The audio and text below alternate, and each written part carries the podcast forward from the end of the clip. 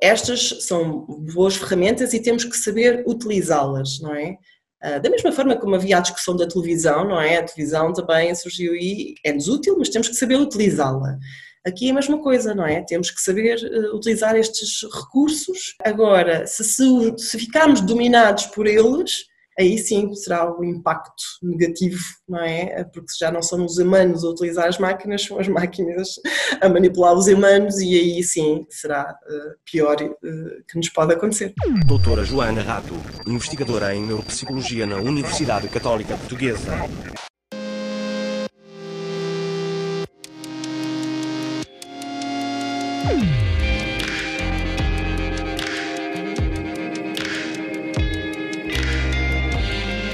Carne esperta. Sou o Bis, um jornalista do mundo das máquinas com o objetivo de investigar a inteligência humana. Olá, vamos então começar. 1. Um, Conte-me um exemplo de inteligência humana a acontecer. Se calhar os cientistas, não é? Uh, uh, todo o trabalho que os cientistas fazem uh, atualmente, agora estamos muito mais focados naquilo que é na área da saúde, não é? Precisamos de respostas rápidas, dada a situação pandémica que vivemos mas não só, mesmo toda a tecnologia e mesmo a inteligência artificial vem da ciência, por isso diria que exemplos de inteligência, sem dúvida, estão ligados uh, ao trabalho uh, desenvolvido pelos cientistas. 2. Conte-me um exemplo de falta de inteligência humana a acontecer. Tudo o que esteja relacionado com movimentos extremistas. Eu acho que toda uma imposição uh, de estilos, de modos de, de vida, pouco ou, ligadas a determinadas crenças pouco refletidas ou, ou ligadas até a alguma rigidez de pensamento, não leva a uma negação radical de um outro ponto de vista que não leva a um diálogo e uma negociação e por isso é? será difícil considerarmos então aí a presença então de uma inteligência pelo menos no sentido em que nós não vivemos sozinhos, não é? Aqui temos que viver em, em comunidade, em convívio com os outros, somos seres sociais uh, e por isso teremos que sempre, não é, ver aqui um, uma capacidade de olhar para o outro, de entender ao outro e de nos colocarmos, não é, em dúvida quando temos assim tantas certezas, ou que nos parecem ser tantas certezas que temos uh, no nosso modo de funcionar. 3. Definição de inteligência. Uh, é difícil porque sendo psicóloga, não é? Falávamos sempre muito da psicometria, porque eu acho que é aí que também surge, não é? Estas definições, de, das primeiras definições ao nível da, da, inteligência, falamos sempre, se calhar, o que é mais conhecido sempre são os testes de QI do INE. Hoje em dia, eu acho que já estamos num ponto em que já nem queremos falar no termo inteligência. Parece que, não é? Há determinadas áreas de investigação que evitam até a utilização desse, desse termo. Há alguns que já começam também a falar, e esta também é uma área de estudo que eu me interesso bastante, ligado ao funcionamento executivo, capacidades complexas, cognitivas. Uh, o modelo principal fala nesta nossa capacidade então de controle inibitório, de memória de trabalho, de flexibilidade cognitiva, vendo bem, eh, se calhar é uma nova leitura sobre esta questão da inteligência, sem lhe chamar inteligência, lhe chamar este nome. Se calhar, de uma forma resumida, é a nossa capacidade de resolver problemas. 4. Relação entre inteligência e conhecimento. O conhecimento é fundamental. Nós precisamos de trabalhar sobre a informação que temos. Quanto mais informação temos sobre o assunto, melhor conseguimos então pensar sobre ela, não é? 5 relação entre inteligência e experiência termos prática, praticarmos, vai nos ajudar a, melhorar também, não é? A executar qualquer tarefa. Por isso a prática é essencial, aliás, o que também está estudado entre aquilo que é nesta relação entre a cognição e mesmo dos circuitos cerebrais é que quanto mais nós executarmos uma determinada tarefa, é, é, é, acaba por se calhar para nós seres humanos um bocadinho chato, não é? Esta questão da repetição, mas o que é facto é que a repetição cria aqui caminhos ou fortalece os circuitos cerebrais por isso, nós de facto precisamos de praticar. Pensemos, por exemplo, num instrumento, tocar um instrumento. Se nós não o praticarmos, dificilmente, só pensarmos sobre ele ou se lermos manuais sobre ele, dificilmente nós vamos conseguir tocar bem esse instrumento. Por isso, acaba por ser sempre assim, não é? Nós precisamos sim do conhecimento, mas também precisamos então de praticar dessa experiência, de executar, para efetivamente então podermos fazer essa aquisição. 6. Relação entre inteligência e emoções. Como há pouco estava a dizer, quando estava a falar da questão até do próprio funcionamento executivo, não é? A nossa, a nossa capacidade, o controle vitória, a capacidade de controlar uh, uh, impulsos, uh, de conseguir resistir a determinadas distrações. Nós vivemos atualmente num mundo, não é? Com, que nos está sempre a bombardear de estímulos. Por isso é muito fácil, não é? Nós podermos desviar, há muita coisa apelativa para nos desviar de um determinado caminho. Por isso, eh, aqui eh, o que eu diria para nós conseguirmos então manter o foco e continuarmos então a aprender e continuarmos, embora, atenção, nós aprendemos com as emoções, não é? Não era nesse sentido que eu, aqui uh, estava, estava a falar, mas há aqui uma necessidade de tentarmos então conduzir aquilo que seja o comportamento em, em, função daquilo que de facto então é o nosso objetivo, daquilo que nós estamos a aprender, daquilo que queremos, para uh, podermos também perceber melhor aquilo que, que nos rodeia e aquilo que é uh, o que acabamos por também ser uma aquisição de saber lidar com uh, os desafios do nosso meio ambiente, não é? Quer seja estímulo de estimulação, quer seja adverso. Uh, por isso, uh, as emoções aqui, o de nós controlarmos determinados impulsos, o tentarmos também viver melhor, uh, sentindo melhor aquilo que, que nos rodeia, é sem dúvida importante e contribui para aquilo que depois também é a nossa capacidade cognitiva. 7. Experiência subjetiva da sua própria inteligência. Eu, se calhar, vou dizer aquilo que acho que, embora até tenha a ciência do meu lado, por isso posso posso, posso poder posso dizer isto uh, com, com, com, algum reforço científico, digamos. Uh, e isto pensando no que eu há pouco estava a dizer, não é? Nós vivemos atualmente num mundo em que estamos quase sempre a pedir uh, o chamado multitasking, não é? Estamos sempre quase, já é difícil nós fazermos uma única coisa, parece que estamos sempre a fazer duas ou três uh, ao mesmo tempo. Depois também há esta ilusão, não é? De nós acharmos que podemos fazer. E eu digo-vos que eu não sou mesmo capaz, tenho multitarefas, sou péssima, péssima. Uh, tento, uh, quando mais vezes os amigos dizem, ah, ouvir um podcast enquanto cozinho, uh, esqueçam, eu se calhar se estou a ouvir um podcast enquanto cozinho, fico, sei lá, estou a fazer uma sopa, fico com os legumes na mão a tentar perceber o que é, que, é que estou a ouvir, não, não dou continuidade, há sempre uma tarefa que falha, ou então faço a sopa e esqueço e já, já não estou a acompanhar o que é que, que, é que estou a ouvir, o ouvir um audiobook e conduzir esqueçam, também não consigo, eh, por isso, pronto, eh, não tenho capacidade para este multitasking. 8. O que faz os humanos inteligentes para lá dos outros animais? Sobretudo esta acumulação uh, do conhecimento, ou seja, esta capacidade também de transmissão cultural que nos leva, não é, de geração em geração, poder fazer esta passagem de conhecimento. Mas queria também só dar aqui um, ponto de reflexão, porque eu acho que quando se lê uh, uh, sobre estudos de, de, de, animais, não é? Verificamos que uh, se calhar há muita coisa que nós não sabemos porque ainda não estamos a conseguir medir bem.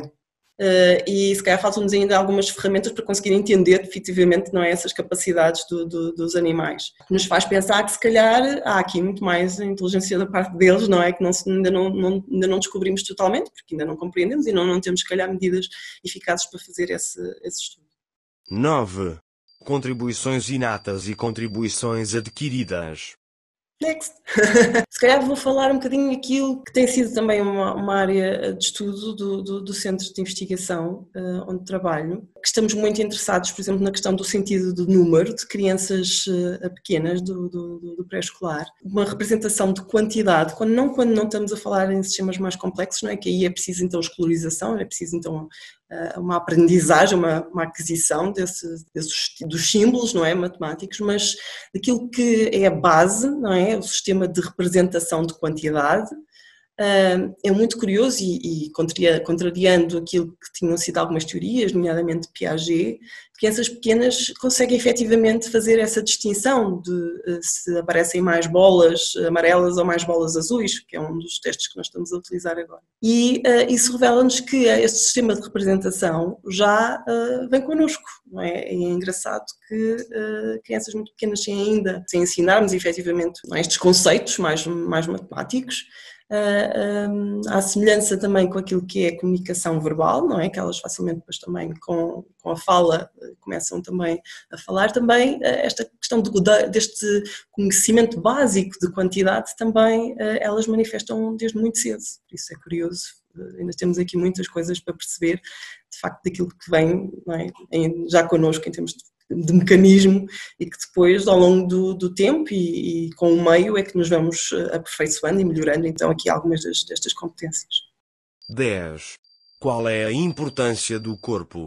É uma teoria que se chama Embodiment Cognition, eu acho que em português é cognição incorporada, e é engraçado depois ver estudos em que é eh, a utilização do, do corpo que pode de facto então contribuir um, para, um, para a aquisição não é, de, de, uma determinada capacidade cognitiva. Estudos que foram trabalhar com, também com crianças pequenas, uh, ligadas também a esta questão dos conceitos matemáticos, e quando trabalharam com elas através de movimentação, em que elas tinham que manipular e, e, se mover, revelavam que elas conseguiam adquirir mais facilmente esses conceitos matemáticos não, se não o fizessem.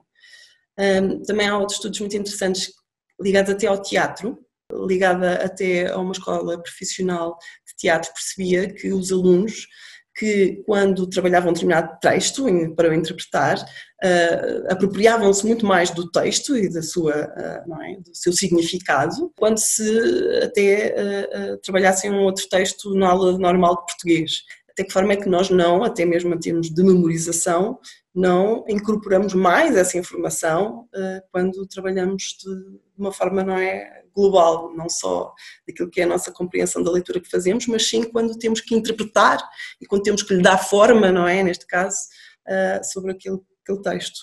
Um, por isso é muito interessante, acho que ainda há muito estudo a fazer nesta área, mas sem dúvida a contribuição do corpo é essencial. 11. Como é que eu percebo se alguém é inteligente e se não está a fingir? Já, aplicação de testes, mas eh, se quisermos ser mais técnicos uh, e percebermos que de facto então encontrarmos verificar se há aqui até uh, algumas dificuldades cognitivas ou não, a aplicação de baterias, não é, de avaliação, não deixam escapar, não é, uh, se, se, de facto então há aqui alguma coisa camuflada. 12. Qual humano mais inteligente que conhece? A escolher um e pensando daquilo que tem sido o trabalho, uh, ou pelo menos, lá está, isto vai ser uma escolha pessoal, não é? Daquilo que eu tenho visto que tem feito de facto um bom trabalho, uh, sem qualquer eh, categoria política, porque não é por aí, é mesmo só unicamente pelo trabalho que está a fazer agora, é o António Guterres. O trabalho que tem feito na ONU, acho que tem, tem feito um bom papel e tem tomado decisões inteligentes agora nos últimos, nos últimos tempos. 13. Como varia a inteligência do humano para o humano? Bom, variável é. Até que somos todos muito diferentes, não só daquilo que depois é um, as especificidades de, do, do, nosso desenvolvimento ainda dentro do útero e depois na, naquilo que acontece mesmo no nascimento. Temos aqui uma série de fatores que vão contribuindo, não é, para que cada um tenha a sua história pessoal, uh, fatores que vão contribuindo, não é, para se desenhar uh, individualmente aqui um caminho. 14.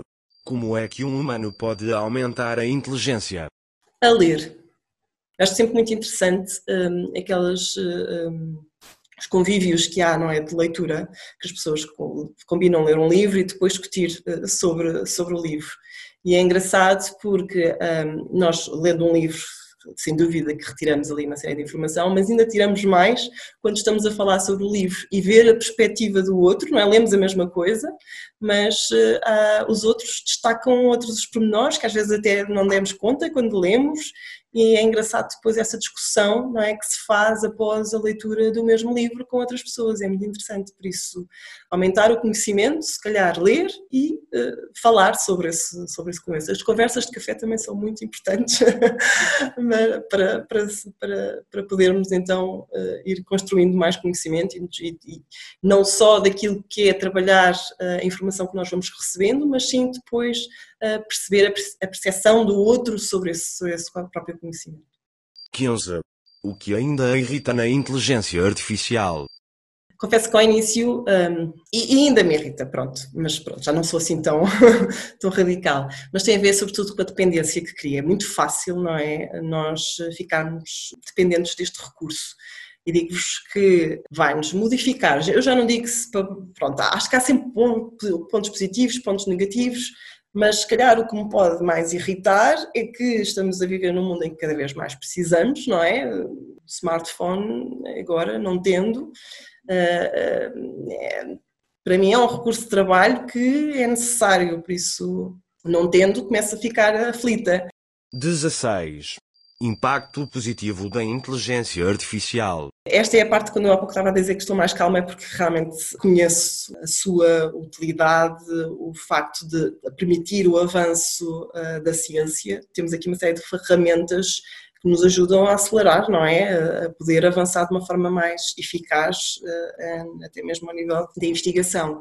Mesmo a questão do, do nós escrevemos sempre em inglês, não é? Mas nós, nós não somos nativos, é, algumas expressões, o ter, por exemplo, um, um Grammarly que me possa uh, verificar logo ali uh, determinados erros, também ajuda, tem que se reconhecer isso.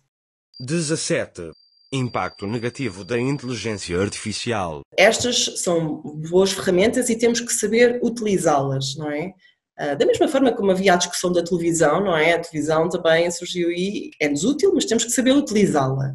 Aqui é a mesma coisa, não é? Temos que saber uh, utilizar estes recursos. Agora, se, se, se ficarmos dominados por eles, aí sim será o impacto negativo, não é? Porque já não somos os humanos a utilizar as máquinas, são as máquinas a manipular os humanos e aí sim será uh, pior uh, que nos pode acontecer.